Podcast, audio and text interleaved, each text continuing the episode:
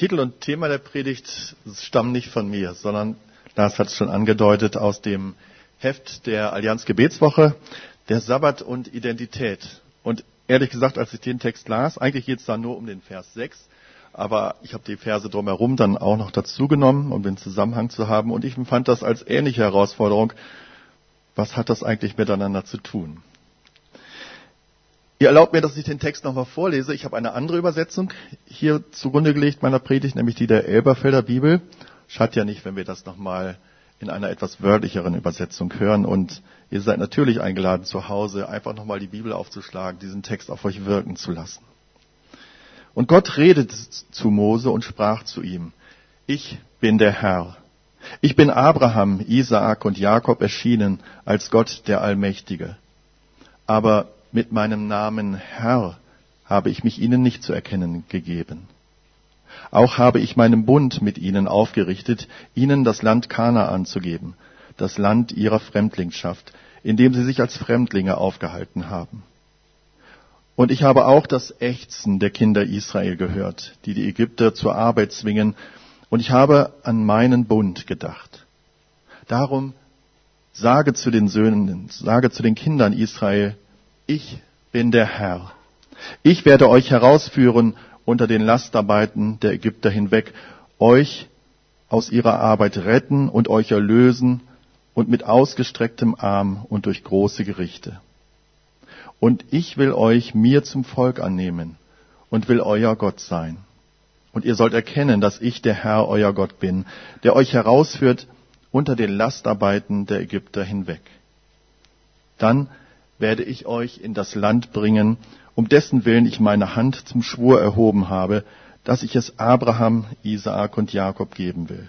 Und ich werde es euch zum Besitz geben, ich, der Herr. Mose redete so zu den Söhnen Israel. Aber aus Verzagtheit und wegen ihrer schweren Arbeit hörten sie nicht auf Mose. Jeden Morgen vollziehen wir dasselbe Ritual. Nach dem Ausstehen begeben wir uns ins Bad und dort betrachten wir dann irgendwann auch mal unser Spiegelbild. Schauen in den Spiegel, der in unserem Bad aufgehängt ist. Und wir stellen dann beruhigt fest, dass die Person, die wir dort sehen, uns irgendwie vertraut ist. Wir identifizieren uns in unserem Spiegelbild. Das gelingt uns allmorgendlich, weil wir ein Bild von uns selbst in unserem Kopf abgespeichert haben. Unser Gesicht, unsere Hautfarbe, unsere Haarfarbe, unsere Augenfarbe, die Form unserer Nase, das sind wir. Das ist unsere Identität. So einfach ist das mit der Identität. So einfach wäre das, wenn da nicht noch jenes zweite Bild wäre, das wir beim Blick in den Spiegel sehen. Dieses zweite Bild, das wir sehen, ist der Grund, dass viele Männer zum Rasierer greifen und ihre Gesichtshaut einer bisweilen blutigen Tortur unterziehen. Dieses zweite Bild ist der Grund dafür, dass viele Frauen zur Bürste greifen und auch manchmal unter Schmerzen ihre Haare in eine neue Position bringen. Wer bin ich denn nun wirklich? Bin ich der, den ich dort im Spiegel sehe? Oder bin ich der, den ich nicht, beziehungsweise noch nicht im Spiegel sehe? Nun, solche Gedanken über unser Spiegelbild mögen uns vielleicht nur zum Schmunzeln bringen im Büro unseres Chefs auf unsere Versäumnisse angesprochen. Bei der Anhörung im Jugendamt, wo wir von den Drogenproblemen unseres Kindes erfahren. Wenn langjährige Freunde unzufrieden eine andere Gemeinde aufsuchen, da beginnt unsere Identität plötzlich zu verblassen. Unsere Identität als Person, unsere Identität als Familie und auch unsere Identität als Gemeinde. das bin ich, das sind wir, will einfach nicht mehr über unsere Lippen kommen.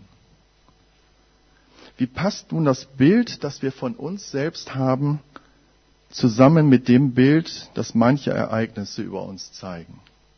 Wer sind wir? Wer bin ich? Die ersten Christen standen auch vor einem Identitätsproblem. Waren sie eigentlich noch Juden? Ja, natürlich waren sie das. Sie besuchten immer noch den Tempel, besuchten allwöchentlich den, äh, am Sabbat ihre Synagoge. Sie lasen die Torah, die Propheten, die Psalmen. Aber waren sie noch Juden, wenn sie keine Opfer mehr im Tempel brachten? Waren sie noch Juden, wenn sie Unbeschnittene ihre Brüder nannten? Waren sie noch Juden, wenn sie Jesus höher achteten als die Torah? Was sollten diese Judenchristen aus Jerusalem, aus Judäa, aus Galiläa eigentlich ihren Nachbarn sagen, wenn sie fragten, wer seid ihr eigentlich? Seid ihr Pharisäer? Seid ihr Zeloten? Was seid ihr für Leute? Der Name, den sich die ersten Christen, so wie wir es in der Apostelgeschichte lesen, gaben, der verrät etwas über diese Identitätsfrage, die auch sie beschäftigte. Die ersten Christen nannten sich in der Apostelgeschichte der Weg. Und damit brachten sie zum Ausdruck, ob bewusst oder unbewusst, dass unsere Identität nichts Feststehendes ist, Unveränderliches. Christliche Identität beinhaltet Bewegung, beinhaltet lebendig sein und Veränderung. Und dieses Konzept, das uns schon die ersten Christen vorgelebt haben, kann uns helfen, unserer eigenen Identitätsfrage nicht aus dem Weg zu gehen. Gottes Volk auf dem Weg ist keine Erfindung der Christen bzw. der Judenchristen. Es gehört zum Kernbestand des Alten Testaments, wie wir in unserem Predigtext erkennen können. Denn dort lasen wir in Vers 6 und auch in Vers 8, ich zitiere nochmal, ich werde euch herausführen und dann werde ich euch bringen. Denn Gott lädt uns ein auf eine Glaubensreise. Die Nachkommen Abrahams, Isaaks und Jakobs waren zu Sklaven in Ägypten geworden. Sie waren willkommene Arbeitskräfte für die ehrgeizigen Bauvorhaben des Pharao. Sie litten unter dieser harten Arbeit, mussten dem Pharao pausenlos mit all ihrer Kraft zur Verfügung stehen.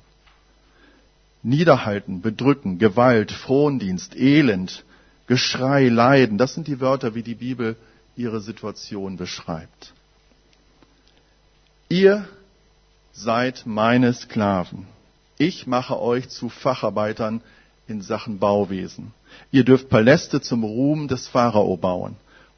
Ohne Ägypten wäret ihr nur kananäische Hungerleider.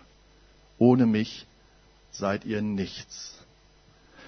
Das ist der Stempel, den Ägypten den Israeliten aufdrückte. Das war ihre Identität.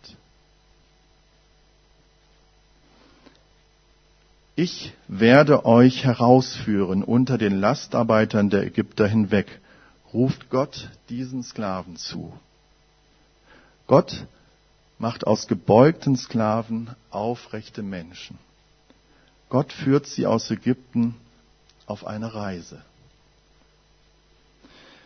Ich weiß nicht, wie dein Pharao heißt, welchen Stempel man dir aufgedrückt hat, welche Sätze man dir eingetrichtert hat. Aber Gott ruft dir heute zu, ich werde dich herausführen unter deinen Lasten hinweg. Er macht aus dir einen aufrecht gehenden Menschen. Er lädt dich ein auf eine Reise heraus aus Not, heraus aus Bedrückung und heraus aus Selbstzweifeln.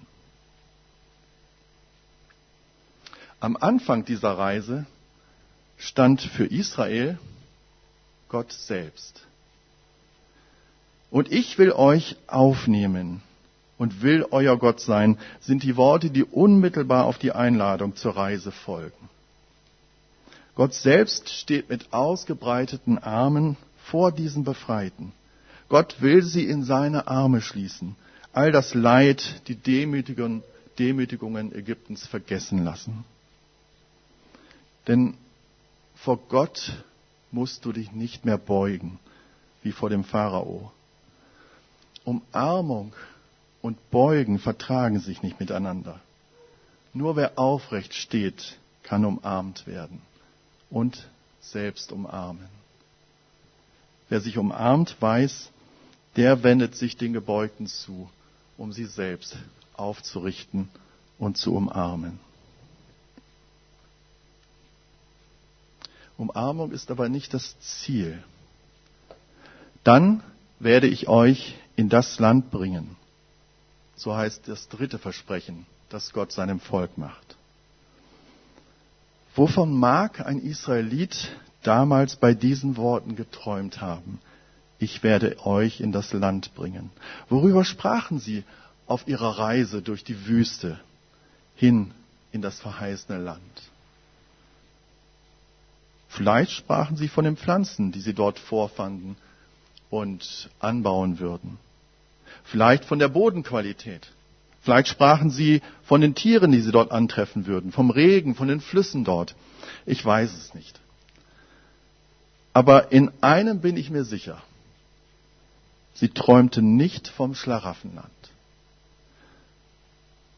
Sie warfen auf ihrer Reise nicht ihre Werkzeuge weg, im Gegenteil, sie hielten sie in Stand, sie besserten sie aus. Denn im verheißenen Land wartete Arbeit auf sie. Kräftezehrende Arbeit auf dem Land, Landwirtschaft. Schon wieder Arbeit? Ja, aber diesmal beugen sie sich nicht unter den Schlägen ihrer Fronvögte. Diesmal beugen sie sich hinab zu dem Land, in das Gott sie geführt hat. Diesmal werden sie nicht vom Pharao zum nächsten Bauvorhaben geschickt, sondern sie werden von Gott in sein Land geleitet. Ich glaube, dass wir alle, so wie wir hier sind, jeder Einzelne und als Gemeinde insgesamt, uns gleichzeitig auf jeder Station dieser Erzählung wiederfinden können. Wir sind in manchen Bereichen unseres Lebens, denke ich, im Aufbruch. In manchen Bereichen sind wir gerade dort, wo Gott uns in die Arme nimmt, um uns Trost und Heilung zu spenden. Und dann mag es Bereiche in deinem und auch in meinem Leben geben, wo wir schon an der Grenze zum verheißenen Land sind oder vielleicht sogar schon im verheißenen Land stehen. Und sicherlich sind wir da und dort auch noch in Ägypten, hören die Botschaft, aber wie wir im Bibeltext lesen, aus Verzagtheit und wegen unserer schweren Arbeit können wir sie irgendwie noch nicht fassen. Und darum ist der Sabbat für uns so wichtig.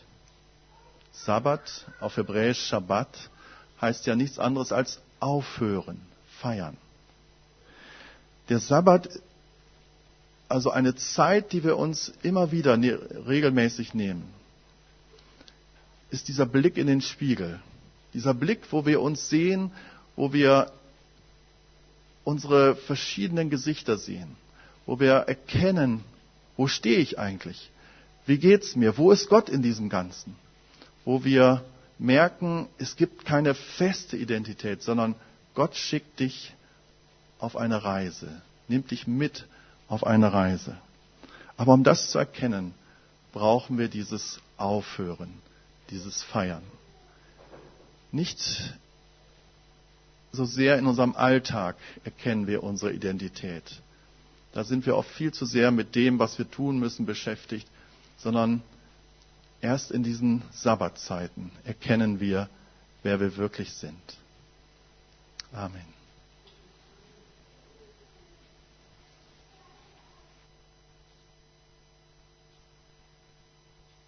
Überweisen ans Gemeindekonto Also danke dafür und danke, dass ihr auch heute wieder euch beteiligt. Die Spende wird für die Gemeindearbeit heute wieder da sein. Ja, was bleibt mir noch? Jürgen Wahlbrink, vielen Dank für deine Predigt. Es war sehr interessant, wie du das übersetzt hast, fand ich toll. Nimm bitte Grüße an deine Gemeinde mit. Na? Und euch Mut bleibt schön gesund alle. Wir sind bald wieder durch und dann schauen wir mal, was nächsten Winter wieder kommt. okay. Ja, dann sage ich von hier aus schon mal Tschüss und auf Wiedersehen und einen schönen Sonntag, einen schönen Schabbat euch allen. Der wäre ja eigentlich gestern gewesen, aber wir haben das ja hier einfach mal auf den Sonntag gelegt. Einen schönen Sonntag euch allen. Nehmt euch, gönnt euch die Ruhe, gönnt euch auch mal rauszugehen. Denn es kann auch schön sein da draußen bei diesem Wetter. Ja, dann bitte ich dich noch, den Segen zu sprechen und dazu bitte ich alle, denen es möglich ist, aufzustehen.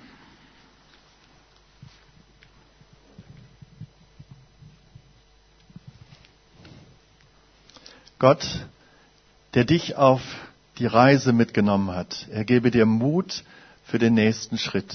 Er gebe dir einen klaren Blick für das, was vor dir liegt und eine große Hoffnung auf das Land, das er für dich vorbereitet hat. Amen.